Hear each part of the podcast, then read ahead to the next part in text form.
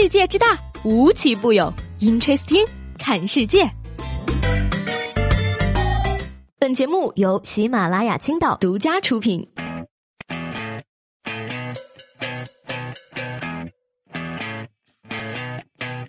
Hello，各位好，欢迎收听本期的 Interesting，我是西贝。都说呢，这个一个人老了的标志啊，是开始怀念过去。对于这句话呢，我表示不同意啊。各位老铁，看看你们自己手头的工作，再看看那些已经放假了的小初高大学生，拍拍自己的良心，大声的告诉我，你怀不怀念学生时代？说这个怀念学生时代呢，其实满脑子想的呀都是放假，跟学习呢一点关系没有啊。其实我觉得吧，也是因为当年的老师都太无聊了。我当年的老师要是能跟朱广权似的，我肯定哪科都及不了格。朱广权。一个以一己之力团灭手语老师的男人，一个被手语老师拉进黑名单的男人，一个神仙下凡只为欺负凡人的男人，Amazing！哎呀，说起来这个天地良心啊，我真的是想过年了啊。那在过年之前呢，我想对守在手机屏幕那边的亲妈说一句：妈妈，我们年轻人不过虚岁的，请不要再对亲朋好友谎报我的年龄了。说到过年呢，一到返乡季啊，交通压力的增大呢，总会带来各种各样的问题。这些问题呢，别说我们普通老百姓啊，就连历来以生猛著称的东北老爷们儿都扛不住。说呢，长春某大学的三名女学生啊，在乘坐网约车去机场的路上呢，集体犯困。其中呢，陈某误以为啊，司机给他们下了迷药，于是拿出水果刀将网约车司机划伤。司机无奈的只好报警了。那陈某表示说呢，自己刚刚经历过被抢包、手机被偷等一系列事件，加上呀，最近乘客被害的信息太多了，才导致精神紧张，错怪了司机。那经过警察叔叔调解呢，双方也是达成了谅解。警察叔叔甚至还自掏腰包，花了一千五百块，为错过飞机的陈某重新买了机票。不是，究竟是什么神奇的药物才能做到只迷乘客不迷司机呢？欢迎收看今天的《走进科学之百毒不侵的男人》。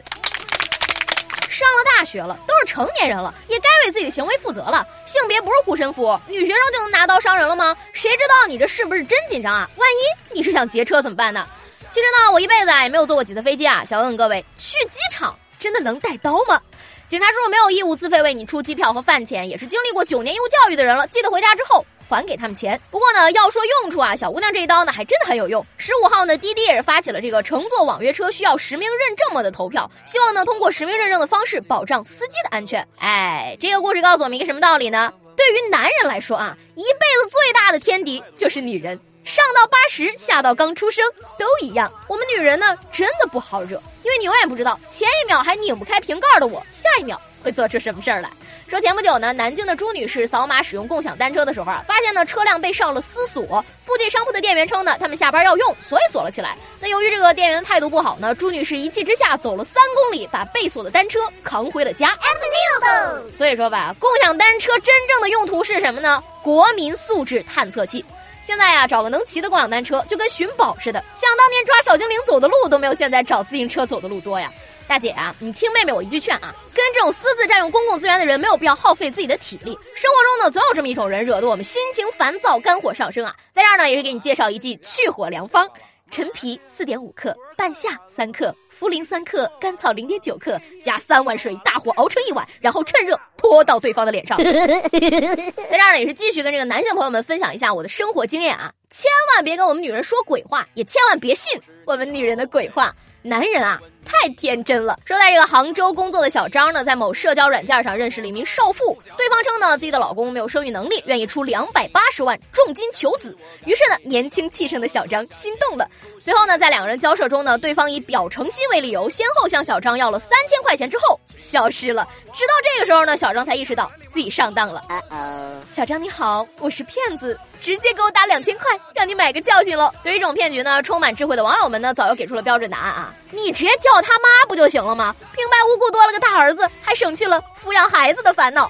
其实呢，仔细想想，人家富婆消失也是有道理的嘛。毕竟就这个智商，要真生个孩子，八成也是个傻子。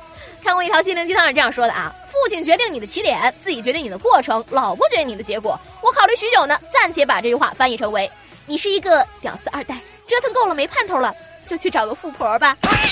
其实呢，小张同学，你有没有想过啊？富婆之所以消失，可能是因为你的地理位置不太好呢。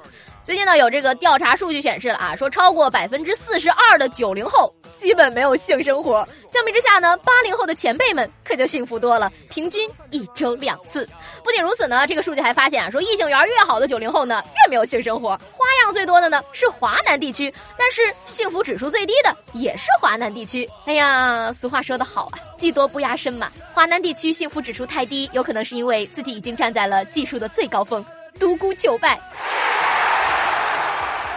说真的啊，真正的富婆呢，在解决这个不孕不育的问题上呢，有太多的办法了。重金求子呢，是真的没有必要。就比如说呢，他们可以去找大师逆天改命。说，二零一四年呢，胡女士在网上认识了一名自称会塔罗牌的男子，于是便一直找对方转运。几年下来呢，胡女士花了近三百万块钱，但一直不知道对方的姓名。直到有一天呢，男子为毁灭证据，将其所有的电子设备骗到手不归还之后，胡女士才知道自己被骗了。嗯，讲真的啊，我觉得他怎么算是转运成功了呢？你看，原来他只是不顺，现在在大师的帮助下，是不是顺利的转成了破财呢？哎呀，不过想想手拿三百万的人都要找大师转运了，像我们这种负债三百块的人，是不是只能回炉重造了？还是说天天做白日梦比较好呢？说到这儿呢，今天我就特别想问问大家了啊，从躺在床上闭上眼到完全睡着的这段时间里，你一般会脑补出一些什么样的故事呢？昨天节目中呢，问大家你有没有过被别人孤立的经历？评论里呢有很多的回答，都让我觉得非常的心疼。那在这儿呢，我也跟大家分享一下我自己的经历吧。希望呢，听过我的经历之后呢，你们会觉得有人过得比你们还惨。说起来呢，从上幼儿园的时候我就开始经历这样的事情。最开始呢，是因为我是一个在幼儿园大班转学过去的孩子，跟其他人不熟的情况下呢，就只能跟我同桌的小哥哥玩的比较好。但是呢，也因此受到了全班其他所有女生的不喜欢。上了小学之后呢，虽然说已经不存在这样的玩的好的同桌的小哥哥了，但是呢，因为我不写作业，考试呢还能考高分，于是呢，跟我玩的很好的一些学习也很好的女孩子呢，就开始不理我了。相比之下呢，初中过得就还算比较幸福的了，因为呢，认识了几个到现在为止还玩的特别好的朋友。所以说呢，初中的情况就是我们几个被其他的人孤立。到了高中呢，就更一言难尽了。高一的时候呢，谈了一个两个月的对象。后来呢，我跟他说我不喜欢他了，然后就分手了。而这一决定呢，也直接导致了全年级的女生都来质疑我：他那么好，你为什么要跟他分手？上了大学呢，虽然没有九年义务教育时候那种痛苦的经历了，但是呢，最后在离开自己最喜欢的学生社团的时候呢，还是跟别人撕逼了。所以说呢，到现在磕磕绊绊二十多年过来，我觉得我还是一个挺坚强的人的。而且呢，通过这些事儿，其实我也想明白了一个道理：不管你做的多完美，总有人会不喜欢你。但是反过来呢，不管你做的有多差劲，身边呢也总是会有那么几个跟你不离不弃的人的。而且呢，生活中总有那么多来自陌生人的善意跟温暖。就像我和你们互不相识，但是呢，我的节目可以给你们带来一点欢乐。你们同时呢，也给到了我更多的让我充满力量的鼓励。